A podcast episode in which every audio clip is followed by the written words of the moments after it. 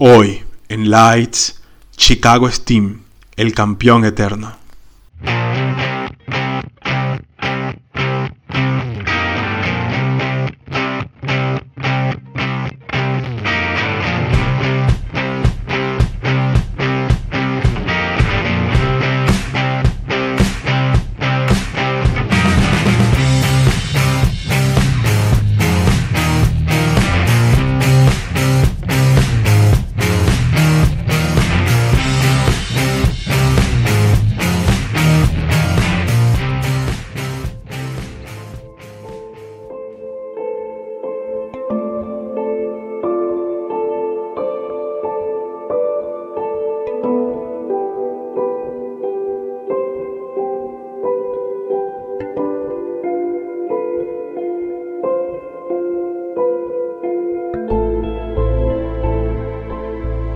Si bien es cierto que New York Cosmos dominó la era de la NASL, hubo otro equipo que compitió múltiples veces por el campeonato.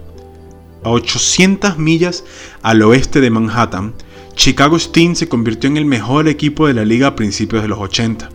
Hablamos del único equipo, aparte del Cosmos, que se consagró campeón del Soccer Bowl en más de una ocasión. El 31 de octubre de 1974, el día de Halloween, Lee Stern, un empresario y comerciante de productos básicos, anunció la creación de una nueva franquicia en Chicago. Asumió un gran riesgo al querer llevar al soccer a una ciudad orgullosa de su historia deportiva.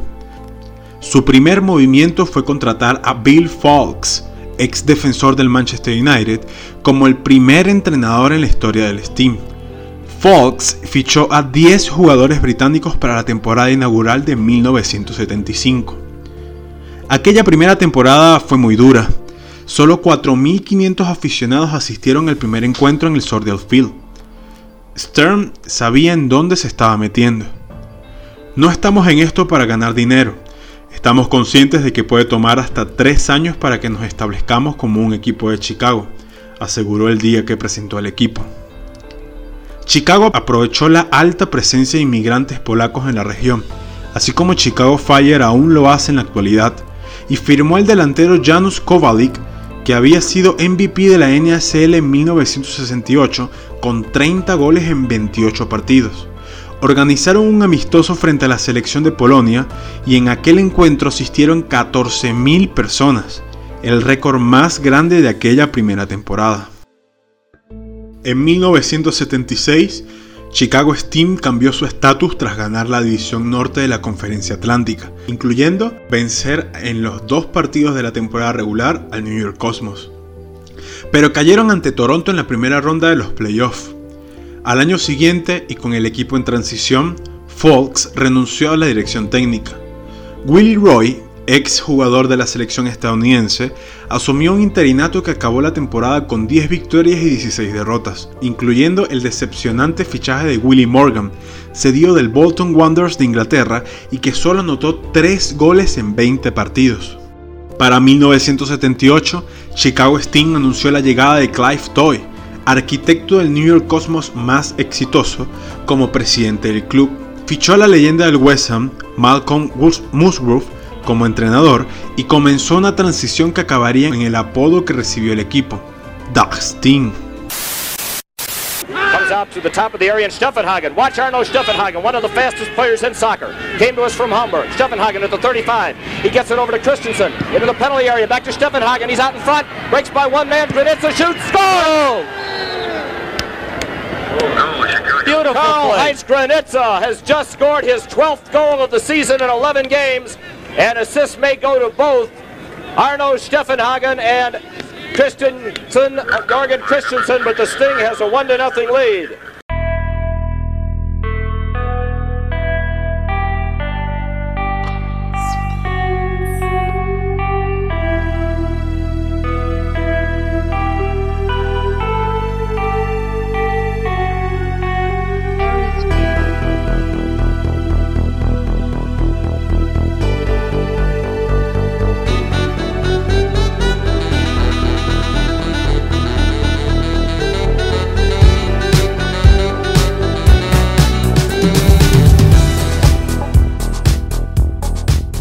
A Karl Heinz Granixa, Arno Steffenhagen, Horst Blackenburg y Jorgen Christensen. Musgrove no duró mucho. Fue despedido tras empezar la temporada con 10 derrotas. Willie Roy volvió a asumir la dirección técnica y durante su segundo interinato, Chicago llegó a ganar 10 de 14 partidos. Aquello les bastó para volver a los playoffs, donde caerían ante Tampa Bay Roadies. Stern confió en Roy y lo oficializó como el entrenador permanente.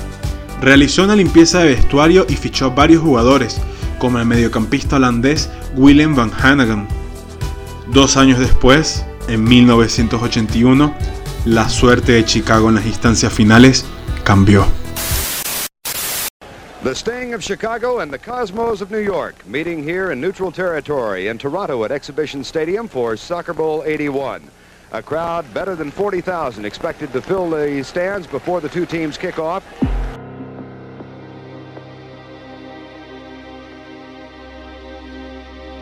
Aquel año acabaron la temporada regular con 23 victorias y 9 derrotas, el mismo récord del Cosmos que enfrentarían en Toronto por el título del Soccer Bowl. La llegada de Phil Parks, que venía de ser campeón con Vancouver Whitecaps y que era considerado el mejor portero de la liga, fue una adición importantísima para la campaña del 81.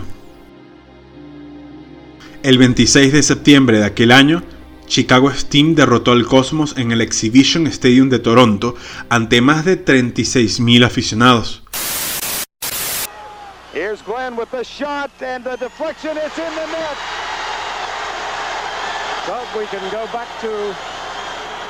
we can go back to tension and excitement time now because now the pressure is really on Bob Yarushi, who is the last kicker in this series of five kicks. Bob Yarushi, he is from Toronto. Here comes the kick. If he makes it, they're still tied. If he misses, it's over. Chicago has won. The Chicago Sting has won their first professional sports championship since 1963.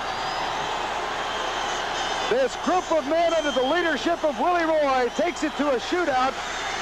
Rudy Glenn scores, Bob Yarushi misses, and the Sting are the 1981 Soccer Bowl champions. Cortaron una sequía de 18 años sin títulos para la ciudad de Chicago.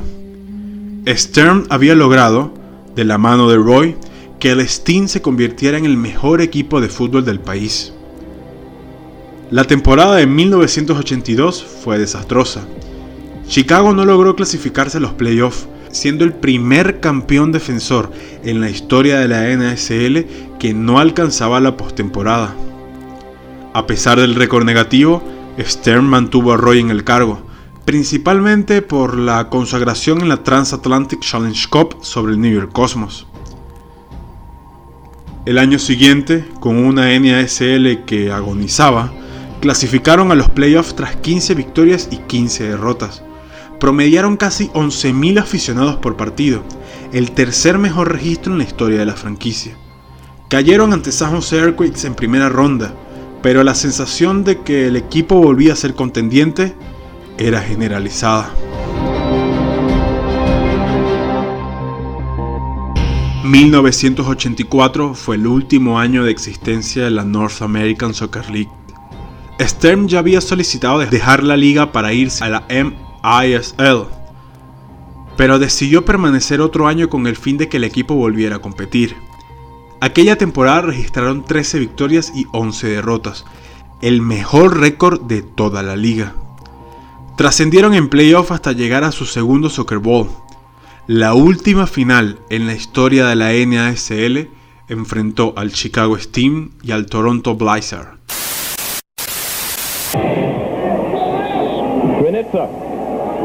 The wall is at the top of the box. He drives it. Hits the post. Rebound. Scores. Mark Symington has given the Sting the lead as Granitza hit the post. Mark Symington headed in the rebound. Chicago leads it. Spalding fronts him. There go. Magnificent. Seven seconds. Six seconds. Marhetic coming with Cedinho. Marhetic coming. Three seconds. Two seconds. One second. And uh, there it is. The Chicago Sting is the North American Soccer League champion. go Chicago, you have a champion again. The Chicago Sting has won the Soccer Bowl.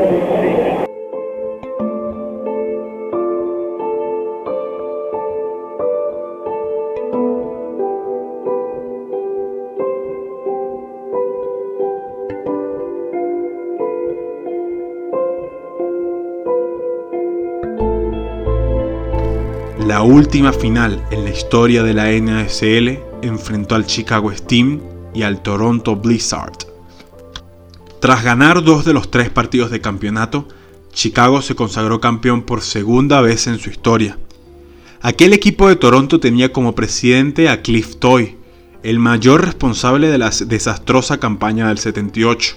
Luego de que Chicago venciera a su equipo, se refirió a Willie Roy y a Karl-Heinz Granitza como mentirosos y catalogó al Chicago Steam como un campeón inmerecido.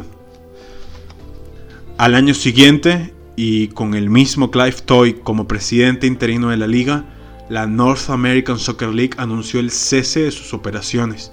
Chicago emigró a la MISL, donde disputó tres temporadas antes de ser disuelto en julio de 1988 justo en la misma semana en la que FIFA anunció a Estados Unidos como organizadora del Mundial del 94.